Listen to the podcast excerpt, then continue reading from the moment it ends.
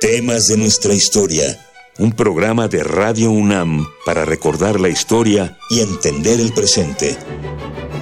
Creado por la doctora Patricia Galeana y conducido por el maestro Rubén Ruiz Guerra.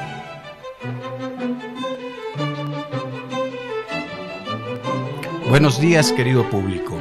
Como ustedes bien saben, la doctora Patricia Galeana, creadora, corazón, mente, eh, alma de este programa, está cumpliendo una responsabilidad muy importante representando a nuestro país en la hermana República de, Colombia. Entonces, puesto que le es un poco complicado estar llevando este, esta tarea, este programa que le es muy, muy querido, me ha pedido que pueda yo conducir el, el programa. El día de hoy, el día de hoy, vamos a platicar sobre el primer viaje de Cristóbal Colón. El día de mañana, 3 de agosto, se cumplirán 227 años de la que zarpara del puerto de Palos, en el sur de España, la, las tres calaveras famosas, calaveras, carabelas famosas, ¿sí? que encontraron un mundo distinto. Al hacerlo, lo que sucedió fue que se dio una transformación verdaderamente radical, verdaderamente de fondo de lo que es el mundo, de lo que es la únicas, de lo que es nuestra manera de entendernos como seres humanos. Podríamos decir que es el momento en que se eh, va creando un mundo absolutamente globalizado. Pero por otra parte también podríamos verlo como este momento en el cual justamente estos europeos, estos agentes que vienen de Europa, irrumpen en la vida, en la cotidianidad de las sociedades que habitan este nuevo mundo. Para platicar acerca de este tema, tenemos con nosotros a la doctora Patricia Escandón Bolaños. Ella es historiadora, formada en la Facultad de Filosofía y Letras de nuestra universidad, en maestría, doctorado y licenciatura, ¿verdad, doctora? En historia, sí. En historia, sí. Y ella actualmente es académica, es investigadora en el Centro de Investigaciones sobre América Latina y el Caribe, también es profesora en la Facultad de Filosofía y Letras y en el posgrado de Historia de nuestra universidad. Sus líneas de investigación tienen que ver con historia política y cultural latinoamericana de los siglos XVI al XVIII y entre sus publicaciones se encuentran El arzobispo Lorenzana y la Orden Franciscana y La cultura barroca en Indias, la visión de Mariano Picón Salas. Bienvenida, Patricia. Pues muchas gracias por la invitación, maestro. Encantada de estar aquí con usted y con el público del programa. Muchísimas gracias por aceptar estar con nosotros. Perdón, antes de continuar, se me estaba olvidando. Este es un espacio que procura dialogar con su público, que procura escuchar sus inquietudes, sus opiniones, tratar de responder a sus preguntas. Justamente por eso contamos con distintos medios de comunicación. En primer lugar, tenemos el teléfono en cabina que es el 55 36 89 89. Contamos con una dirección de correo electrónico que es temas de nuestra historia, todo junto, todo minúsculas, arroba yahoo.com.mx. Temas de nuestra historia, arroba yahoo.com.mx. También, como ustedes bien saben, contamos con una página de Facebook que se llama Temas de nuestra historia. Tenemos comunicación también vía Twitter con arroba temas historia y también una vez que termina este programa, la grabación del mismo es subida a los podcasts de Radio UNAM. Ahora sí, la hazaña de Cristóbal Colón es algo que, insisto, cambió la vida de millones y millones de personas. Yo recuerdo que cuando nos lo enseñaron en la escuela elemental, y cuando se ha hablado de Cristóbal Colón, se nos habla de un personaje misterioso, se nos habla de un personaje casi mítico. ¿Estaríamos de acuerdo con eso, doctora? Totalmente de acuerdo. Aparentemente él mismo, eh, yo no sé si en, una actitud intencional, casi seguro sí, no daba demasiados datos sobre sí mismo, sobre su origen, etcétera, etcétera. Eh, el consenso actual sobre, sobre Colón es que era genovés, aunque han salido todo tipo de propuestas por ahí, los catalanes quieren que fuera catalán, los gallegos acaban de descubrir que es gallego, etcétera, etcétera, pero el, el consenso entre los especialistas sigue siendo que era de origen genovés. Eh, era genovés. ¿Por qué entonces trabaja para España? Bueno, la historia es un poco larga. Eh, en el momento aproximado en el que nace Colón, eh, fecha que ignoramos todavía, eh, hay de tiempo atrás una fuerte competencia en lo que hoy es el territorio italiano entre, digamos, unas ciudades-estado, la principal de las cuales es Venecia, que pues acapara buena parte del comercio con Oriente, pero compite, compite con fuerza con otras dos, Florencia y Génova. Colón nace en Génova y desde muy temprano se mete en cuestiones de la marinería, ¿no? Él navega, navega eh, todo el Mediterráneo, las costas norte, eh, del norte de África, eh, recorre también buena parte del litoral norte del Atlántico, en una actividad mixta entre, entre la comercial y pues de vez en cuando un poco piratería, ¿no? Como hacían todos los comerciantes de, de navales de ese entonces. Muy bien, has hablado que la actividad fundamental es el comercio. ¿Cuál es ese comercio? Pues eh, el comercio con Oriente tiene que ver con especias, artículos suntuarios, telas, eh, no poco también el, comercio de la caña de azúcar que viene del Medio Oriente. En la costa norte de África la búsqueda eh, hay avidez y en este sentido pues aquí, sobre el comercio en las costas norafricanas y también en el litoral atlántico de, de, África, hay que mencionar prioritariamente a los portugueses. Portugal es un reino de cara al mar y naturalmente, bueno, su gente pues este es navegante. Muy tempranamente, muy, muy tempranamente, posiblemente desde los años 1300, no, desde antes, eh, los años 1200, los años 1300, los portugueses están explorando, explorando esta, estas costas africanas y comerciando, particularmente en la costa, la costa mediterránea, pero después empezarán hacia la costa atlántica, ¿no? Bien, entonces podríamos pensar que el comercio hacia el oriente fundamentalmente detona una actividad comercial muy importante centrada en el mar Mediterráneo y de ahí se va expandiendo en primer lugar hacia las islas eh, cercanas a Europa y África y después hacia el sur. Efectivamente, porque además tenemos un elemento importante, el avance del imperio eh, del Imperio Otomano o Imperio Turco, ¿no? del siglo XV, está bloqueando las principales rutas terrestres para, para, llegar al comercio con Oriente.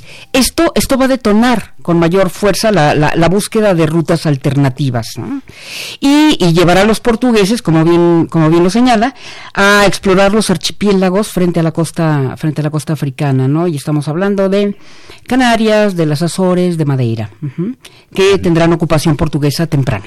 Todo lo cual, por supuesto, genera un gran movimiento marítimo. Naturalmente. Genera una, un auge en, eh, eh, en la construcción, en el desarrollo de las tecnologías marineras. Así es. O sea, para el caso de Portugal tenemos un príncipe llamado Enrique el Navegante, que como bien apuntaba usted hace un momento, por estas cosas y sobre cartografía y técnicas de navegación.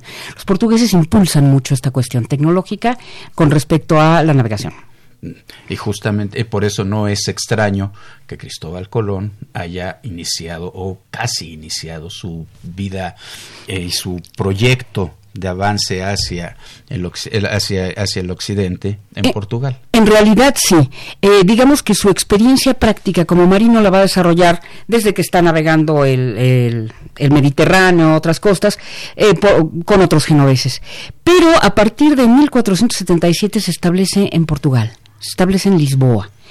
Allí, entre otras cosas, bueno, eh, se casa, eh, emprende un negocio en madera, un negocio de, caña de azúcar, transporte, cultivo, no, le va bien, pero ese tiempo en Portugal le da oportunidad eh, de mm, intercambiar opiniones, conocimientos, no solo con marinos, sino también con cartógrafos, cosmógrafos, de leer una serie de obras que, bueno, algunos críticos dicen, bueno, no, no, no, no era importante, pero eh, leyó obras de geógrafos como Toscanelli, cosmógrafos como, y geógrafos como Toscanelli, como Pierre Dailly, y estaba perfectamente enterado de una, una serie de cosas y desarrolla una teoría. O sea, él cree eh, desde luego no estamos discutiendo si la Tierra era redonda o no, eso se sabía desde hacía largo rato, era redonda. Pero según sus cálculos, la Tierra era más pequeña de lo que otros pensaban. Y él empieza a alentar el proyecto de navegar con rumbo poniente para encontrarse con la costa oriental de, la costa occidental de Asia. Y a partir, digamos, yo creo que de los años 1480 ya tiene un proyecto armado que conduce primero, dado que, vive, vive en Portugal, al rey Juan II de Portugal. Y se lo plantea, dice, es que podemos llegar a la costa occidental del Asia navegando eh, eh, por, por, por, este mar y y bueno, ahí podríamos establecer una, una, ruta comercial nueva. Desde luego, el rey que convoca una junta, pues lo manda después con cajas destempladas diciendo que eso es un despropósito, ¿no? Y a partir de allí, Colón va a empezar una, una especie de peregrinación tocando puertas para tratar de vender su proyecto a alguna, alguna corona, ¿no? Eh, mm, manda a su hermano Bartolomé a Inglaterra a tratar de, de exponer el proyecto, tampoco tiene ningún éxito. Y finalmente, bueno, después de esta serie de rechazos, decide llevar a Castilla en 1486. Bien. Eh, ¿Tenemos algo de música? Todavía no. Bueno, perdón, me adelanté un poco. Bien, lleva el proyecto a Castilla. Ajá. Ha sido rechazado varias veces. Sí. ¿Qué es lo que sucede en Castilla? Eh, va a tener un, nuevo rechazo inicial. Bueno, el, el trayecto es un poco largo. Él llega, eh, llega primero al, al sur de España, a, tierras andaluzas, llega al, convento franciscano de la Rábida y allí dialoga con los religiosos y les expone el plan. Y los religiosos están, están emocionados por un factor adicional que no tiene que ver con el establecimiento de relaciones comerciales, sino que el proyecto también supone la conversión de los asiáticos a la fe cristiana. Y eso emociona a los religiosos, ¿no? Eh, le presentan a, un noble local, el duque de Medina Sidonia, Sidonia, que también se emociona. Y sabe que él no puede financiar un, plan de esa naturaleza, de ese alcance, pero está dispuesto a presentarlo con los reyes católicos.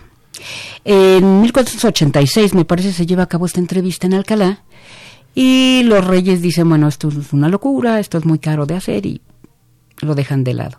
Pero hay alguien que sí está interesado. Es, eh, se llama, eh, bueno, la palabra era racionero, en realidad era el banquero de la corona de Aragón. Esto es de Fernando, de Fernando el Católico. Y él piensa que sí, que el proyecto es viable.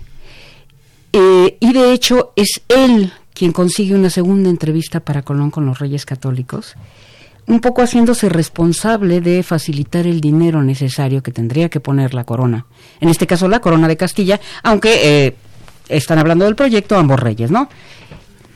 Isabel y Fernando.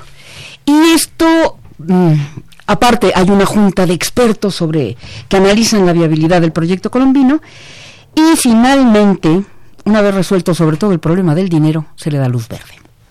O sea que no importó el conocimiento científico, sino que hubiera dinero. Eh, pues digamos que sí, la cuestión era atractiva. Y vuelvo al asunto, ¿no? Hay una competencia, hay una competencia naval entre Portugal, no he mencionado esto, entre Portugal y, lo que podríamos llamar España, entre comillas, que no es sino el resultado del matrimonio de Isabel y de Fernando, eh, titulares de dos reinos distintos, Castilla al oeste, eh, Aragón al este, ¿no? Y esta unión, particularmente mediterráneo, hacia, hacia adentro y de las costas del norte de África. Y a partir de aquí van a ser estas dos coronas las que compitan por el predominio naval europeo, por así decirlo. ¿no? Entonces, el proyecto colombino suena interesante. Si, bueno, si de alguna manera eh, hacemos un acuerdo con este hombre, si logra encontrar otra ruta o si en el camino se encuentra otra cosa, será en beneficio del predominio náutico y comercial de Castilla. Finalmente eso acaba por, por convencer, aparte de que Sant'Ángel, bueno, de su propio dinero, proporciona la, la cantidad que tendría que aportar la corona al proyecto. Entonces, para hacer un pequeño sumario. La ciencia dice que el proyecto no es viable. Sí. que no conviene hacer. Que no conviene hacerlo, efectivamente. Las, las cifras, los manejos de eh, eh, las distancias que se tienen que recorrer, la tecnología, los avances de la tecnología no dan lo suficiente para que ese proyecto funcione. Es exacto. Por eso es rechazado en varias cortes europeas. Así es. La persistencia de Colón, la persistencia de Colón le lleva a estar presentando el proyecto en estos distintos lados. Él está convencido. Él está absolutamente convencido de Así esto. es. Es. algo así como un llamado para poder hacer esto, ¿no? Podríamos poner, poner ese término. Quienes lo escuchan en realidad son, por una parte, religiosos y por otra parte, financieros Así es. Que son los que en realidad ayudan a que la corona española, bueno, la corona de Castilla, se interese en el tema del visto bueno y genere una serie de instrucciones y de mecanismos para poder eh, echar a andar.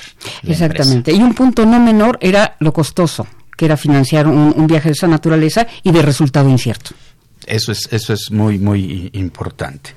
Bien, pero se propicia esta, se, se, se abre la posibilidad de que, de que esto suceda y es un costo que en realidad para la corona tampoco es tan grande entonces y si no se encuentra nada no se pierde tanto. ¿Estaríamos de acuerdo en eso? Pues sí, ¿No? perdía, perdía el financiero de la Corona Perdía de Aragón. financiero de Perdía- la corona, exactamente, Sant Ángel, sí. ¿no?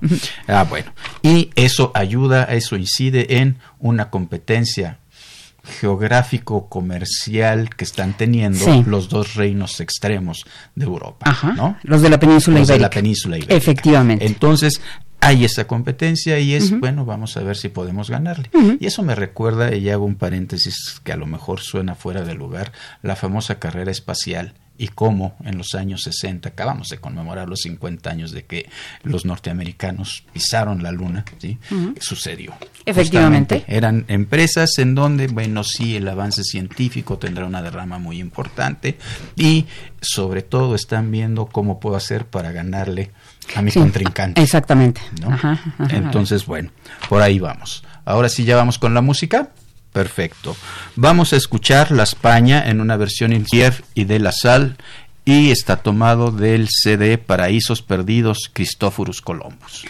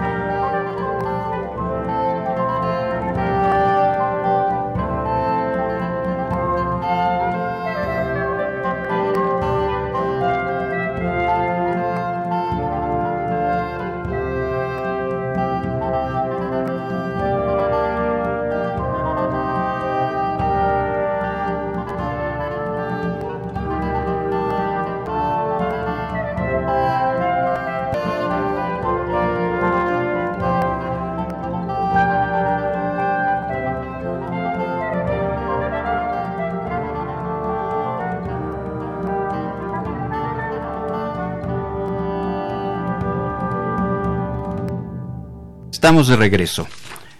Hermosa música. Muchísimas gracias a nuestra producción.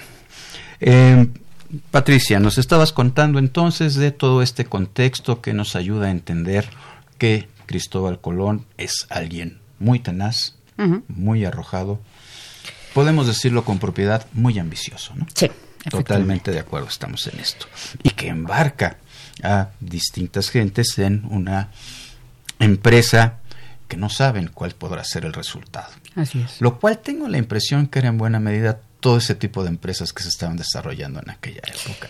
Eh, De alguna manera, pero en el caso de Portugal, que digo, ya al final se dará cuenta de que se perdió eh, algo grande, eh, pierde tempranamente el interés por la empresa colombina, la que propone Colón, porque ha estado rodeando, explorando el litoral africano, eh, un poco más al sur, ¿no?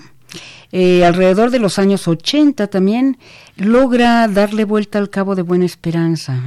primero lo encuentra Bartolomé Díaz y después Vasco de Gama. Vasco de Gama logra darle vuelta al Cabo de Buena Esperanza y llegar a la India por ahí.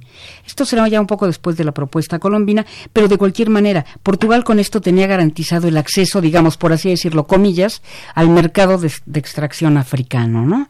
Y eso hace que no quiera apostar como si apuesta Castilla. Bueno, no quiere apostar, pero una vez que se alcance el éxito en esta empresa, es muy interesado, está muy interesado en lograr que se haga una división que permita delimitar eh, los eh, espacios para cada quien. De, de, hecho, ya existía un tratado previo. Eh, al regreso del viaje colombino, Colón no va directamente a Castilla, sino para en Lisboa y le cuenta por ahí al rey Juan II, pues mira, sí me encontré algunas islas, etcétera, etcétera, y eso provoca la rabieta de los reyes católicos, ¿no? Como una empresa financiada por Castilla, bueno, se entera primero Portugal.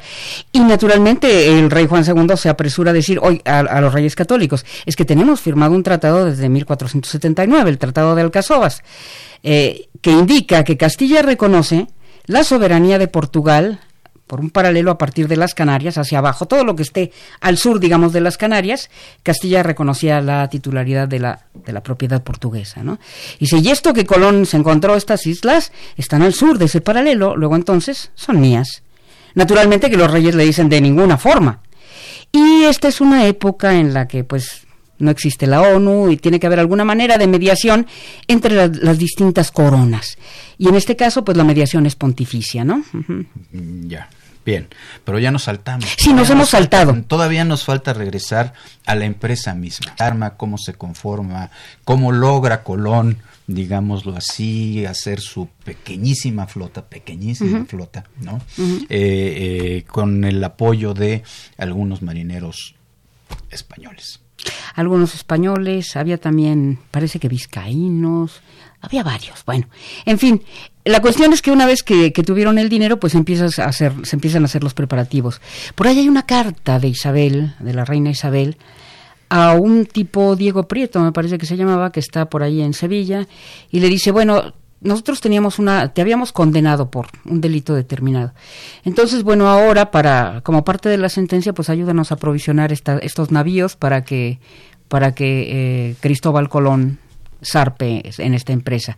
Previamente, una vez eh, montada la, eh, digo, llegado a un acuerdo sobre la, navegación, se firman en Granada, donde están los reyes católicos tratando de tirar al último rey musulmán de la península, se firman un contrato, una especie de contrato que se conoce como capitulaciones de Santa Fe. Y por virtud de ellas, bueno, Colón, Colón consigue que, por adelantado y de aquello que vaya a encontrar, se le nombre almirante, virrey y gobernador. Y una participación de las ganancias en la empresa, etcétera, etcétera. Poca cosa. Poca cosa. Y eso fue lo que dificultó finalmente la, firma del acuerdo, porque a los ojos de los reyes eran excesivas estas pretensiones. Pero total, como era algo que iba a la aventura, finalmente acaban diciendo que sí. Bueno, y estamos con eh, la preparación de la, de la expedición.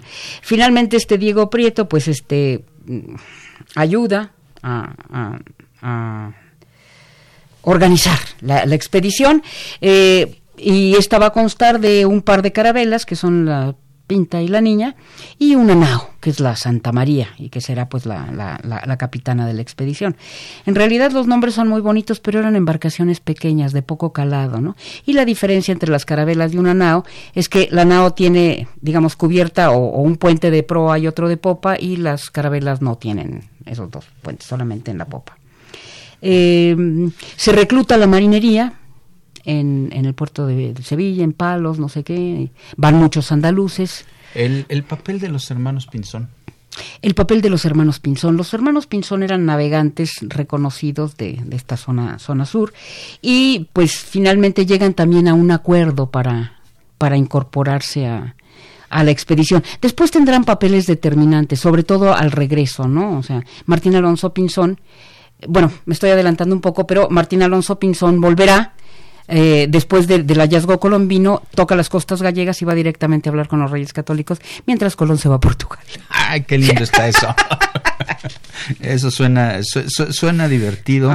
No eh, tengo la impresión de que los reyes católicos no han de haber estado muy contentos. No, efectivamente ¿no? estaban. Bueno, pero estábamos, se arma la, eh, empresa. se arma la empresa. Se arma la empresa. Y zarpan. ¿Cuántos marineros Pues mira, eh, la verdad el número exacto no lo he contado, pero hay una lista, hay una lista que, que apareció recientemente me parece que en el archivo histórico de la nobleza en Toledo, eh, donde está, está, está la, lista de los marinos. A golpe de vista, porque vi el documento, pero no lo recuerdo, pues habrán sido unos 80, quizá no más de 100, ¿no? por ahí una, una cifra. Por ahí anda la cifra. Y solo también me adelanto, para contrastar con lo que sucedió en el segundo viaje, que fueron alrededor de 1500, 1700. Ah, sí, claro, pero entonces ya habían encontrado algo. ¿no? Entonces, bueno, nada más para tener clara esta diferencia de el tamaño casi diminuto de esta expedición, ¿no? Unos cuantos hombres en cascaritas de nuez. Exactamente, ¿no? Zarpan el 3 de agosto, según la mayoría de las fuentes, según la mayoría de los documentos, y se echarán la friolera de 70 días. Dos meses y diez días, una cosa así. y además con la, con la desesperación, O sea, tienen una pequeña avería, paran en Canarias y después a navegar.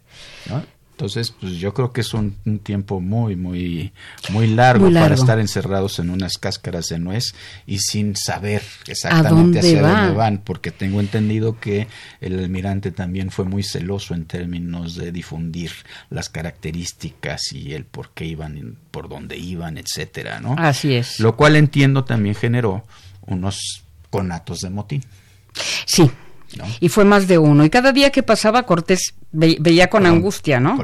Eh, perdón, Colón eh, veía, con angustia que la gente estaba inquieta, molesta, irritada, eh, y además, o sea, no era ninguna rareza que las tripulaciones llegaran a motinarse y a liquidar a su, a su, a su capitán o a su conductor, ¿no?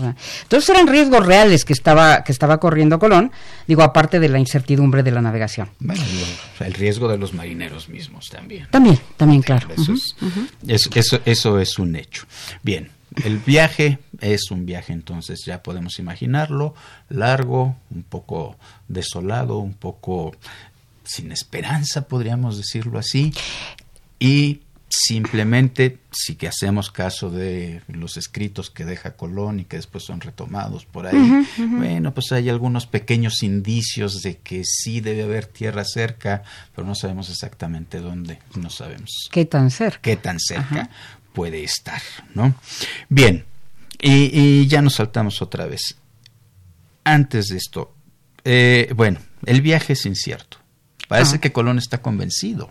Sí, de, que, tarde que temprano, va, a llegar a, las costas. ¿Por qué estaba tan convencido? ¿Un hombre de fe nada más? Eh, yo creo que son muchos factores. Uno de ellos, y no menor, es, es la fe que tiene, ¿no? Eh, el segundo, él también está convencido de su saber como marino, como cartógrafo, incluso como cosmógrafo. Está, está convencido de las, dimensiones de la, Tierra y quiere demostrar su teoría. O sea, eso, y, eso lo prueba el hecho de que no haya dejado de llevar el proyecto a diferentes coronas, que no se haya dado por vencido. Mm, perfecto. Bueno, ahora vamos a escuchar la cápsula que nos hablará justamente del desarrollo del viaje.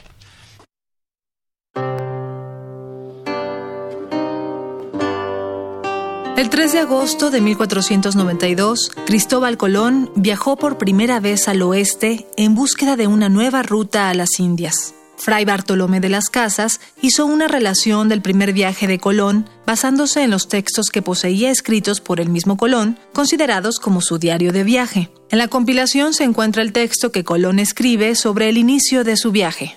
En el mismo mes de enero mandaron vuestras altezas a mí que con armada suficiente me fuese a las dichas partidas de India, y para ello me hicieron grandes mercedes y me ennoblecieron que dende en adelante yo me llamase Don, y fuese almirante mayor de la mar oceana, y virrey y gobernador perpetuo de todas las islas y tierra firme que yo descubriese y ganase, y de aquí en adelante se descubriesen y ganasen en la mar oceana, y así me sucediese mi hijo mayor, y así de grado en grado para siempre jamás. Y partí yo de la ciudad de Granada a doce días del mismo año de 1492, en sábado. Vine a la villa de Palos, que es puerto de mar, a donde armé yo tres navíos muy aptos para semejante hecho, y partí del dicho puerto muy abastecido de muy muchos mantenimientos y de mucha gente de la mar, a tres días del mes de agosto del dicho año, en un viernes, antes de la salida del sol, con media hora, y llevé el camino de las islas de Canaria de vuestras altezas, que son en la dicha mar oceana, para de allí tomar mi derrota y navegar tanto que yo llegase a las Indias y dar la embajada de vuestras altezas a aquellos príncipes, y cumplir lo que así me habían mandado. Y para esto pensé de escribir todo este viaje muy puntualmente, de día en día, todo lo que hiciese y viese y pasase, como adelante se verá. En el texto, Colón se propone relatar cada detalle de su viaje. Viernes 3 de agosto. Partimos viernes 3 días de agosto de 1492 de la barra de Saltés a las 8 horas. Anduvimos con fuerte virazón hasta el poner del sol hacia el sur, 60 millas, que son 15 leguas. Después al sudoeste y al sur, cuarta del sudoeste, que era el camino para las Canarias. Los primeros indicios de tierra los dio el avistamiento de aves. Viernes 14 de septiembre. Navegaron aquel día su camino al oeste con su noche y anduvieron 20 leguas. Contó alguna menos. Aquí dijeron los de la carabela Niña que había visto un garjao y un rabo de junco, y estas aves nunca se apartan de tierra, cuando más 25 leguas. El viaje fue difícil. Las condiciones climáticas no siempre eran favorables, como se menciona en el texto. Lunes 1 de octubre. Navegó su camino al oeste. Anduvieron 25 leguas. Contó a la gente 20 leguas. Tuvieron grande aguacero. El piloto del almirante tenía hoy en amaneciendo que habían andado desde la isla de Hierro hasta aquí 568 leguas al oeste. La cuenta menor que el almirante mostraba a la gente eran 584 leguas, pero la verdadera que el almirante juzgaba y guardaba eran 707. Del mismo modo escribió. Miércoles 10 de octubre. Navegó al oeste-sudoeste. Anduvieron a 10 millas por hora y a ratos 12 y algún rato a 7 y entre día y noche cincuenta y nueve leguas. Contó a la gente cuarenta y cuatro leguas, no más. Aquí la gente ya no lo podía sufrir. Quejábase de largo viaje, pero el almirante los esforzó lo mejor que pudo, dándoles buena esperanza de los provechos que podrían haber, y añadía que por demás era quejarse, pues que él había venido a las Indias y que así lo había de proseguir hasta hallarlas con la ayuda de nuestro Señor. El 11 de octubre las cosas cambiaron con el avistamiento de tierras. Jueves 11 de octubre. Navegó al oeste-sudoeste. Tuvieron mucha mar y más que en todo el viaje habían tenido. Vieron pardelas y un junco verde junto a la nao. Vieron los de la carabela Pinta, una caña y un palo, y tomaron otro palillo labrado a lo que parecía con hierro, y un pedazo de caña, y otra hierba que nace en tierra, y una tablilla. Los de la carabela niña también vieron otras señales de tierra, y un palillo cargado de escaramujos. Con estas señales respiraron y alegráronse todos. Finalmente, el 12 de octubre tocaron tierra. Hasta el día viernes que llegaron a una islita de los Lucayos, que se llamaba en lengua de indios Guananí. Luego vinieron gente desnuda y el almirante salió a tierra en la barca armada, y Martín Alonso Pinzón y Vicente Yáñez, su hermano, que era capitán de la niña. Sacó el almirante la bandera real y los capitanes con dos banderas de la Cruz Verde que llevaba el almirante en todos los navíos por seña, con una F, una Y, encima de cada letra su corona, una de un cabo de la cruz y otra de otro. Puestos en tierra, vieron árboles muy verdes y aguas muchas y frutas de diversas maneras. El almirante llamó a los dos capitanes y a los demás que saltaron en tierra y a Rodrigo de Escobedo, escribano de toda el armada, y a Rigo Sánchez de Segovia, y dijo que le diesen por fe y testimonio como él, por ante todos, tomaba, como de hecho tomó, posesión de la dicha isla por el rey y por la reina sus señores, haciendo las protestaciones que se requerían, como más largo se contienen los testimonios que allí se hicieron por escrito. Luego se ajuntó allí mucha gente de la isla. Pues ya tenemos a Cristóbal y a toda su eh, eh, camarilla en, las Antillas. Mm. Una cuestión muy importante. Estamos muy divertidos aquí platicando, pero tenemos que acelerar un poco las cosas. Me concretaré nada más a señalar que hubo una diferencia muy fuerte entre el almirante y Martín Alonso eh, Martín Alonso se separan, hay un, hay un problema en un momento determinado, naufraga la, naufraga la, Santa María. Santa María, que es la que, la que en donde iba la, nave capitana, en donde iba Cristóbal Colón, se decide formar un fuerte, la, la primera el primer hábitat europeo en, en, en, las Antillas, ¿no? y dejarán una guarnición de 40 personas, se reconcilian un poco Martín Alonso y Cristóbal y emprenden el camino de regreso a finales de año. Así es. Estarán llegando a la península ibérica en marzo, más o menos. Febrero, parece. febrero, Finales de febrero, sí. Finales de febrero, principios de marzo.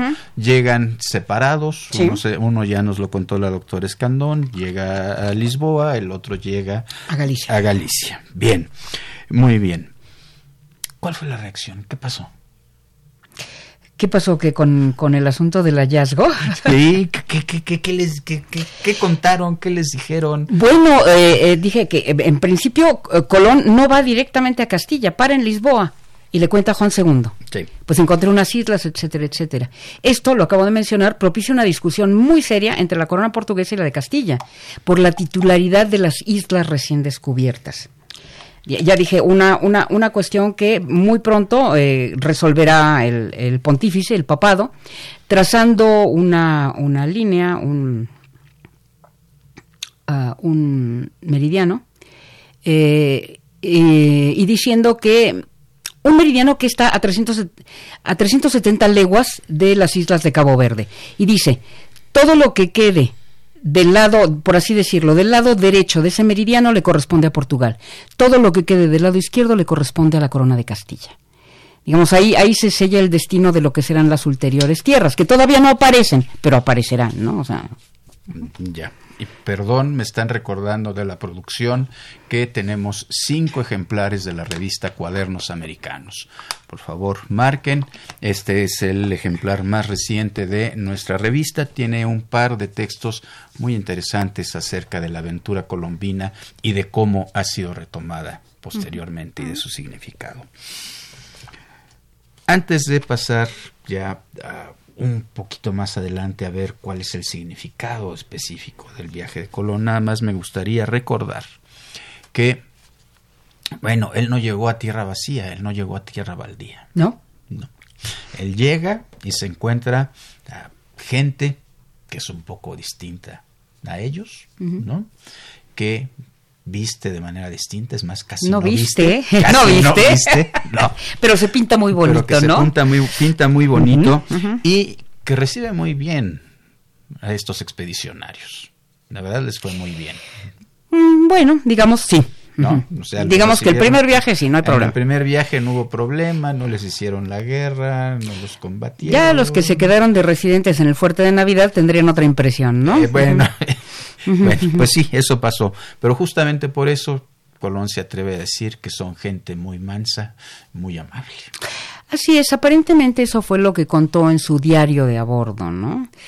Eh, toca tierra en una isla que recibe el nombre de Guananí y que él bautiza San Salvador y me imagino que por, por el alivio de llegar a, tierra firme y que eh, forma parte del archipiélago de las Bahamas. Tal vez sea la isla Watling, todavía se discute, eh, se discute qué, isla es, pero ahí encuentra este, estos nativos que, que él, él, describe con colores muy favorables, ¿no? Dice, tienen buen cuerpo, buena cara, su cabello sedoso, son muy amables reciben las cuentecitas que nosotros les damos y a cambio nos dan el oro, ¿no? unos aretitos de oro, unos pequeños brazaletes.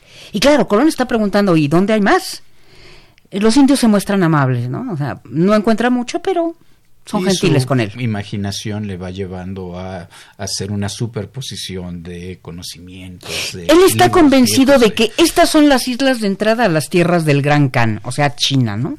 Dice, claro, y si tienen oro, pues que tiene que haber más. Claro. Bien, bueno, entonces ya los tenemos de regreso. Los tenemos de vuelta, ya dijimos cómo vuelven. Se, se destapa, digámoslo de alguna manera, una fiebre descubridora. Sí, naturalmente. Sí, serán, en el caso de Colón, serán cuatro viajes. Cuatro viajes en total, ajá. Sí. Hace uno más en 1493, que dura hasta 96. Hace otro en 1502, vuelve en, mil- en 1504, no me estoy, eh, en 1498, vuelve en el año 1500 y el último que es de 1502 y vuelve en 1504. Y morirá dos años después de, de la vuelta, ¿no? Y obviamente, y los viajes ulteriores pues llevan mucho más gente, ¿no? Ya al calor de las noticias de que se han hallado unas islas pobladas, la gente se emociona y va. Y por supuesto la ambición se desata. Naturalmente. ¿no? Recordemos que Hernán Cortés decía que los españoles tenían una enfermedad del corazón que solo se curaba con oro. Así es, aunque esto vendrá unos años después, pero ya, ya, ya estaban enfermos desde que De- Colón. pero hizo- ya estaban enfermos. Sí, sí. Había sido una de las Desde motivaciones. La promesa original era tener oro. La obsesión cuando empieza a interactuar con estas personas ahí en, la- en las islas del Caribe es donde hay más Donde hay oro. ¿no? Ujú. Sí, y está ofreciendo también un poco así, este, lanzando la, eh, eh, para ver si se la creen de que sí hay muy, mucho más por aquí, ¿no? Sí, también. bueno. Y eso destapa ambiciones, Claro. eh, problemas políticos, Claro, claro. etcétera. Pero demos un gran salto. Patricia. Decíamos, es un personaje misterioso, rodeado de una enorme cantidad de mitos Sí. y como todo hecho histórico, como todo personaje histórico de significación que tenemos que reconocer que Colón lo fue, Naturalmente. es apropiado por distintas sociedades, por distintas gentes. Cuéntanos un poco de eso. Bueno, en principio, ¿cómo sabemos lo que sabemos de él? Pues por varias fuentes. Hay documentos oficiales de la Corona de Castilla y también de la Corona de Aragón que están en la- muchos en el Archivo General de Indias en Sevilla, otros en el Archivo de Simancas y en el de la Real Cancillería de Valladolid, que están en Valladolid, eh, eh, también en el Archivo de la Corona de Aragón, que está en Barcelona. Y hay muchas cartas o papeles colombinos en el Archivo Histórico de la Nobleza en Toledo. O en archivos privados como los de la Casa de Alba. Por ejemplo, ahí es donde está la lista de ahí es donde está la lista de tripulantes del primer viaje, en el archivo de la Casa de Alba y en la Casa de Medina Sidonia que están en Sevilla. También hay un documento autógrafo de Colón en México, está en Carso. Mira.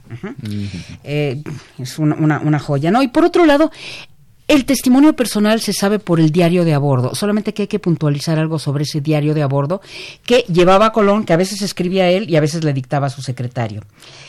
Ese diario, que además fue solicitado, su escritura fue solicitada por los propios reyes para dar fe de que Colón había hecho el viaje, cuando Colón se entrevista con los reyes católicos en Barcelona, eh, lo entrega, se lo entrega a Fernando. Fernando rápidamente, Fernando el Católico rápidamente lo hace copiar. Y lo hace copiar por dos escribanos. A uno le da una parte, al otro le da la otra. Según esto, para que la copia se hiciera más rápido, pero los historiadores sospechan que era para que los escribanos no se enteraran bien a bien de- de la hazaña completa, ¿no? Y cuando Colón pide su diario de regreso, lo que le da a Fernando es una copia. La copia a dos manos, así se le conoce. Esa copia a dos manos a la muerte de Colón pasará primero a su hijo Diego y a la muerte de Diego pasará a las manos de su hijo Hernando Fernando. Hernando o Fernando lo utiliza para escribir la biografía de su padre, por ahí en los años 30 del siglo XVI. Una biografía que nunca se va a publicar porque él se muere. Y a la postre acaban perdido tanto la biografía de- de- del hijo de Colón como el diario a dos manos. Pero conocemos el contenido porque se publicó una traducción en Venecia al italiano de ese diario de a bordo. Y todo lo que se sabe. Así conocemos datos sobre Colón. ¿Qué cosa? Curioso, ¿verdad? Pero regresamos al punto este de que ya hay ambiciones, poder, en fin, y entonces el- Ah. la manipulación de la información también es un instrumento para poder tener control sobre estos asuntos, ¿no? Eh, obviamente, aquí, aquí tendríamos que, que hablar de cómo, cómo se ha utilizado, digamos, este, este hecho simple que conocemos, de que un señor aborda un navío en, una en la costa sur de España, navega más de dos meses y encuentra unas islas que hasta entonces son desconocidas. El hecho simple es ese. Ahora, ¿cómo se ha utilizado el hecho y sus derivaciones para diferentes propósitos? Esa ya es, ya es otra cuestión. Digamos que este primer uso como, como vía para la conservación o mantenimiento de privilegios personales, pues es el que hace Fernando Colón, cuando escribe la biografía de su padre. Por una parte, para que le conservaran esos privilegios, entre ellos un, un título de nobleza, ¿no? O sea, el condado de Veragua es de ellos. Y el segundo, porque ya se le ha puesto a, las tierras descubiertas por su padre el nombre de América. Ah, caramba. Y eso es otra historia. Esa es otra historia. Es otra historia. Vamos a escuchar ahora Boca la Galiera, es otra versión instrumental, también música de B. del Pierre y J. Jiménez, también del CD Paraísos Perdidos, Cristóforos Columbus.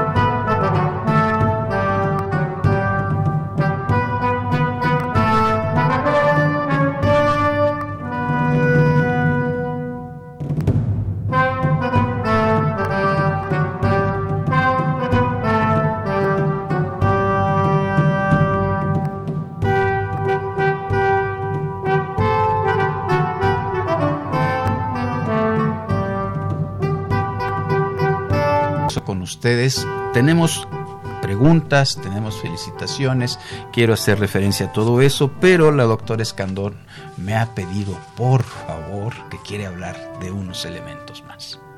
El nombre de América. Uno debería pensar que estas tierras, este continente, debía llevar por nombre Colombia o una cosa así. Pero resulta que eh, en el camino de Colón se atravesó otro comerciante, eh, llamado Américo Vespucio, que originalmente se dedicó al aprovisionamiento de naves, pero después del primer viaje pues se emocionó y también él quiso navegar. Exploró, hizo dos viajes, uno en 499 y otro en 1502, el primero por cuenta de Castilla, el segundo de Portugal. Y toda esta exploración del litoral brasileño la publicitó en cartas. Eh, cartas que no siempre dicen la verdad, pero bueno, en fin, fue un gran publicista todo esto ocurrió, estas noticias que él difundió corrieron por Europa, al grado de que Martin Waldseemüller, un impresor y geógrafo alemán, en 1507, imprime un mapa de América y pone sobre la costa de Brasil el nombre América. Después se arrepintió, pero el mal ya estaba hecho, ¿no? por esa... Cundió. Cundió. ¿Cómo dicen? Se viralizó. Se viralizó, efectivamente. Bien, perfecto. Muchísimas gracias. Tenemos algunas preguntas. Voy a presentarle a la doctora Escandón varias de ellas, que vaya respondiendo eh, eh, como la como las vaya bien. Rosario Velázquez Menéndez nos pregunta, de Linda Vista, nos pregunta qué víveres llevaba, transportaba en sus nueces carabelas, cómo se alimentaban. De una manera que a nosotros nos puede parecer horrible, ¿no?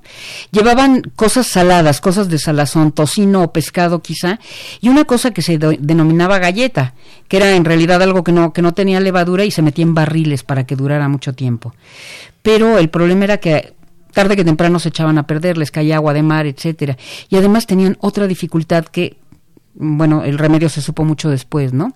Falta de vitamina C por consumo de verduras o frutas frescas. Y les daba escorbuto, ¿no? Erupciones en la boca, se les caían los dientes, etcétera, etcétera. La alimentación hoy no la admitiríamos, ¿eh? Entonces la gente era hecha de otra madera. Bien.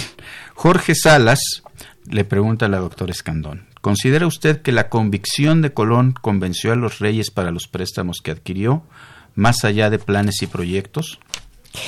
Pues Colón estaba convencido de su proyecto. Lo importante quizá fue que convenció a otros personajes de que era viable. Entre ellos ya mencioné el importantísimo papel de Luis de Santángel, que era el financiero de la Corona de Aragón, pero también algunos nobles andaluces, Medina Sidonia, el Ducado de Alba, algo pusieron, ¿no?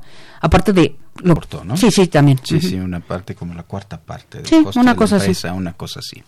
Bien, Lorena Jiménez de Nesa pregunta, aproximadamente cuánto tiempo tomó el establecimiento de comunicación entre españoles y nativos.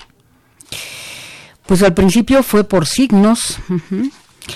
Eh, y en realidad en el caso del Caribe no lo sé de cierto. Pero eh, también muy tempranamente empezaron a llevar religiosos, que eran los que se ocupaban de la comunicación con los grupos indígenas, porque los españoles, digámoslo llanamente, iban por negocios, ¿no? A ver qué podemos rescatar de oro o eh, si estos indios, y eso lo dice Colón muy tempranamente, parece que son buenos para servir, ¿no? O sea, la comunicación que necesitan con ellos es mínima. Yo creo que aquí habría que contar con el elemento religioso porque ya mencioné que desde que llega con el proyecto al, al convento de la Rábida, él plantea la posibilidad de que estos asiáticos, comillas, sean convertidos a la fe cristiana. Entonces, muy tempranamente llegan también religiosos a las islas y se encargan de establecer algún género de comunicación con los nativos, que por otro lado rápidamente van a desaparecer por epidemias. Bien, pero podemos decir además que en el primer viaje fueron fue comunicación muy poco tiempo, en fin, tampoco. Realmente sí, realmente, realmente sí. No. La interacción con los nativos no es importante en el primer viaje, Exacto. lo será después. Lo será en el, en el fuerte de Navidad, que pues, no la logró. Bueno, se, se, ve que ahí no, no, se entendieron porque acabaron muertos todos los habitantes del fuerte de Navidad. Doctora, ¿se puede afirmar que Portugal se desarrolló más que España en temas de navegación? Inicialmente logra un alcance mayor, logra un alcance mayor, hasta que se da el matrimonio de los reyes católicos y el asunto de la navegación empieza a ser muy impulsado por cuestiones comerciales, particularmente por la corona de Aragón. Particularmente de, tenemos Valencia, este, Cataluña, etcétera, ¿no? que están muy metidos al tema del comercio y a partir de ahí va a empezar un despegue importante. -huh. Bien, pero ahí que tendríamos que recordar que los avances marineros en el siglo en el siglo XV, XIV y XV tienen que ver con este comercio mediterráneo desde luego, desde luego. Ahí es y es podríamos pensarlo así más bien un conocimiento común. ¿No? De hecho, sí. Uh -huh. Y además hay que hacer notar otra cosa. Marinos que hoy diríamos italianos, ¿no? De Venecia, de Génova, están colaborando en la península ibérica, ¿no? Uh -huh desde muy tempranamente, con españoles y con portugueses. Bueno, lo cual nos habla también del papel de la difusión del conocimiento. Desde luego. instrumento. En el mundo mediterráneo. ¿no? En el mundo mediterráneo.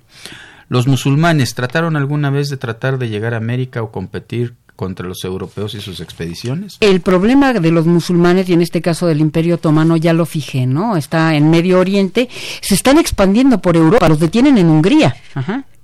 Lo siguiente que querían era comerse el, el, actual territorio de Austria, pero no, ya no lo logran, ¿no? Lo es, ese era el problema que planteaban ellos. Uh -huh. Ya, entiendo. Sumero Mole, doctora. ¿Cuál es su opinión sobre los escritos del historiador francés Christian Duverger respecto a Cristóbal Colón y sobre Isabel de Castilla? Origen judío de Cristóbal Colón? Bueno, eso no nada más lo, ha dicho Duverger en, en épocas, eh, digo, en tiempos muy recientes. También ya, ya, ya, ya, sabemos de lo que hace Christian Duverger, ¿no? O sea, poner también en duda si, si Bernal Díaz del Castillo fue el autor de la historia verdadera, que dice que no, y ahora otra, otra noticia histórica bomba, ¿no? Que si era judío, que no es la primera vez que se propone. Y yo creo que no podemos llegar a ninguna conclusión seria a ese respecto porque nos falta documentación. Lo demás son conjeturas o pues afán de notoriedad, digamos. Ya, o sea que no. Yo no, yo no, no yo le no. das mucho crédito. No, no le doy mucho crédito. Uh -huh. Perfecto. Bien. Tenemos varias llamadas. Josefina Cruz de Huixquilucan, Lucy González de la Gustavo Amadero, Benjamín Cerros de la Benito Juárez, Rosario Velázquez de Linda Vista, Fabián Cortés de Coyoacán y Benjamín, eh, Benjamín Cerros que quiere participar por la revista. Perdón, todos ellos expresan sus parabienes de la continuación de nuestro programa y que están muy contentos de escucharnos de regreso. Eso me da bueno. verdaderamente, verdaderamente mucho, mucho gusto. ¿no? Les recuerdo, tenemos las, eh, las eh, ejemplares de cuadernos americanos. ¿sí? Y pues bueno, estamos llegando al cierre de nuestra primera edición de esta nueva etapa de temas de nuestra historia. Agradecemos principalmente a la doctora Patricia Galeana, coordinadora y creadora de nuestro programa, por supuesto a Benito Taibo, quien ha mostrado todo su apoyo para el desarrollo de esta emisión le agradezco también a Elsa Aguilar, quien nos apoya con la difusión del programa, Erlinda Franco en la producción, Miguel Alvarado en la producción de la cápsula y en general también la, producción. María Sandoval y Juan Stack son las voces de nuestra cápsula, Lucero Rocha en los teléfonos, Socorro Montes en la operación y también quiero agradecer con eh, eh, muchísimo aprecio, con muchísimo afecto, el apoyo que nos da la Federación de Mujeres Universitarias, quien nos apoya con el trabajo de, eh, de Lucero y de Erlinda. Este es entonces temas de nuestra historia, nueva etapa, los esperamos dentro de ocho días. Temas de nuestra historia, un programa de Radio UNAM para recordar la historia y entender el presente. Creado por la doctora Patricia Galeana y conducido por el maestro Rubén Ruiz Guerra.